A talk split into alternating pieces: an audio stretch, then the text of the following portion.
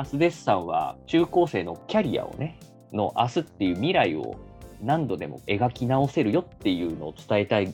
てこの団体をやってるんですが、うん、まあその団体の人間からしてなんか自分の未来を考えるときにこう大人にどんな支援をしてほしいのかっていうのを、まあ、今ちょっとね現役の高校生の目線から考えるとなんかどんなこと浮かぶのかなっていうのをちょっと最後に聞いておきたいなと思ったんですがなんか大河君はどう自分の未来を考えるときになんかどんな支援をしてくれると嬉しいな？僕は選択肢を情報としてあげるとか、うん、そのなんていうんですかね。提示してあげるとかでもいいんですけど、うんうん、選択肢を増やしてあげるっていうのが一番ありがたい支援かなというふうに思っていてその選択肢を増やした上でたくさんあるものの中から選んでどの道に行くかっていうのは、うん、僕たち自身が決めなければならないというか決める必要がある部分だと思うんですけど、うん、そもそもその知らない部分にもっといい道があったっていうふうにならないようにしなきゃいけないのは自分たちでもあるんですけど、うん、それを大人の人にやってもらえるとその、うん、より後悔のないより良い選択っていうのがあの将来に向けてできると思うので、選択肢いい選択肢気づかなかった選択肢っていうのをたくさん提示してくれるっていうのがすごい助けになるんじゃないかなというふうに思います。うんうんうんその選択肢ってさ、どういう形で提供されるとありがたい？どういう形っていうのは？いや、それこそなんかネットの記事なのか、うん、なんか直接こう対話をする機会なのかとか、なんか講演なのかとか、うん、なんかまあいっぱいあるじゃん。はい。なんかそういうアプリがあるといいみたいな話なのかとかさ。うん。うん。なんかそれはどんな形が一番大学だったら嬉しい？僕はやっぱり身近な人からのアドバイス意見っていうのがすごいこう、うん、聞こうという気にもなるし刺さると思うので、うん、最初からその子どもたちと身近にいる立場の人が直接話していく中でその自分の人生経験とかも踏まえながら、こういう考え方とかこういう選択肢もありなんじゃないかなっていうふうに提示してくれたら嬉しいなと思思いますしあとまあ、はい、はい、身近じゃない人だとしても、うん、普通にその親身になって話してくれれば全然すごい話を聞きたいなとも思いますし、うんうん、それを参考にすることもよくあると思うので、うん、はい、そういう感じですかね。あじゃあまあ情報だけ欲しいっていうよりもだからそこのこの人の話だったら聞きたいって思ってもらえるのとかがあると聞きに行きやすいとか入ってきやすいみたいな、そ、ね,、んな感じかな。はい。ああ、それね。そっか。情報を分かりやすくするだけじゃダメなんだね。誰がどういうふうに届けるかっていうのも結構大事ですね、うん、それで。そうだと思います。はい。そっか。いやそれはちょっとな、注意しないといけないね、こっちもね。うん、いっぱいいろんな情報を出せばいいっていう話じゃないってことだな。うん、ああ、すごくいい学びだわ。愛理さんはどうですかね、自分の未来を考えるとき、大人にどんな支援をしてほしいかっていうところで言うと。私もその選択肢の話をいっぱい聞きたいっていうのもとすごい思ってて、うんうんうん、なんかやっぱり学校の先生ってこのぐらいの成績だからこの大学行ってでその後こういうルートがあるんだよみたいな、うんうん、すごいまっすぐなルートっていうか寄り道とかしないで、うんうんうん。失敗しないでこう行くとこうなるみたいなルートしかあんまり教えてもらえるような気がしてなくて、うんうんうん、このルートを選んでも逆にこっちに方針転換しましたって人の話を聞いたりとかこんな失敗しちゃいましたとか、あとこのスキルとか大学の学校でこういうの学んだけど全然違うことしましたとかうん自分がこれを選んでもその後にこういう選択肢もあるんだみたいなもっといろいろ違うルートを教えてほしいってすごい思って思います。確かにね、綺麗なルートを提示してくれるのめっちゃわかるわ。うん。ま、っすぐなやつね。ああ、その表現すごいわかりやすいね。まあでもそんなね、そんな人あんまいないからね、ぐぐねぐねしてる人の方があと面白かったりするしね。うん、そうですね。うん。まああとね、昔って言ったらあれだけど、昔は割とそれで良かったかもしれないけど、今はだいぶ変わってきてるからね。その偏差値高い大学に行ったからといって、幸せな人生を送れるかまた別の話だし。うん。うん。で、ね、いい会社と言われるところに入ることが幸せかっていうのもまたね、だいぶ変わってきてると思うので、うん、そういう意味でいろんな道とか価値観みたいなのが分かるといいなって感じだよね。うん、うん。ちなみにさ、これすげえなんか意地悪な質問になっちゃうんだけどさ、選択肢を今2人ともたくさん出してくれたり話聞きたいって話なんだけどさ、うん、選択肢って増えれば増えるほど選びにくくならないって思ったりすることがあるんだけど、特に今って昔に比べてめっちゃ職業が細分化されてて、すごいやっぱり増えてて、それ調べれば調べるほど選ぶとき困らないかなってちょっと思ったりするんだけど、うん、その辺どうどう？そうですね。それはありますよね。確かに。選択肢をそのいっぱい教えてもらって、うん、自分はこれに進むかもしれない、あっちに行くかもしれないっていうのは迷うけど、うん、結局その中で決め、すごいこれだっていうものに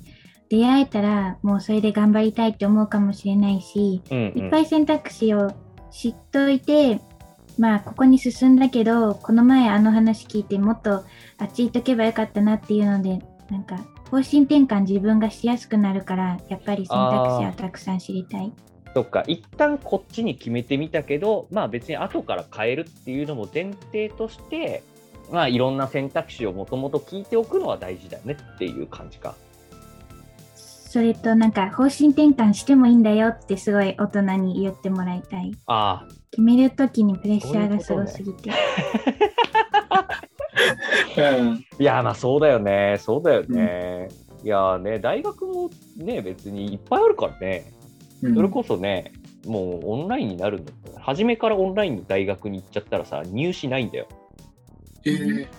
そう入学試験がないの。うん、誰でも入れる。その代わり、入ってからが結構大変なの。アメリカの大学みたいな感じ。ああ、なるほど。そう。でもね、逆にそっちの方が勉強してる人多かったりするんだよね。普通の大学生より。うん。うん、とか、めちゃくちゃ結構専門的なことをすごい学べたりするから、そういうところって。なんか結構尖ってるからさ。うん、今そういうのをやってる大学とかって。みたいな選択肢もあるから、ね、みんなさ、高2の冬ぐらいから受験勉強始めるけどさ、そういうとこ行ったら高校3年間がっつり遊べるっていう。とか、部活一生懸命やりたかったらそういう選択肢で最後までやっても全然いいよ、いいんだよねっていうのとか、なんかね、うん、あんまり知らないよね。うん、そうですね。そう。意外と結構ね、そういうのがあったりするんですが、決めるときのプレッシャーがすごいっていうのは、すごいんだろうね。今。えちなみに愛梨さんなんかどうどういう選択肢のそんなそういうふうに思った？どういうことですか？いやなんか何を決めろって言われるときにそのプレッシャーが強いだって感じた。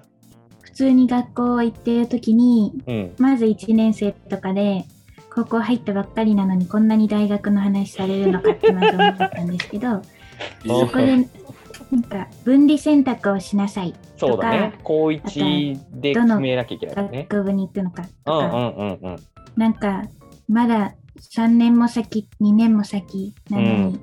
高校入ったばっかりで、こんなに決めな、急に言われてる感じがして、すごい追い詰められてる感があったというか。いやー、うん、それはすげえ思う。どっちもやりたいのにとか思っても決めなきゃいけない。うん、確かに。いや、どっちもやりたいとか、すごいね、すごいいいしね。うん、どっちもやりゃいいんだけどね。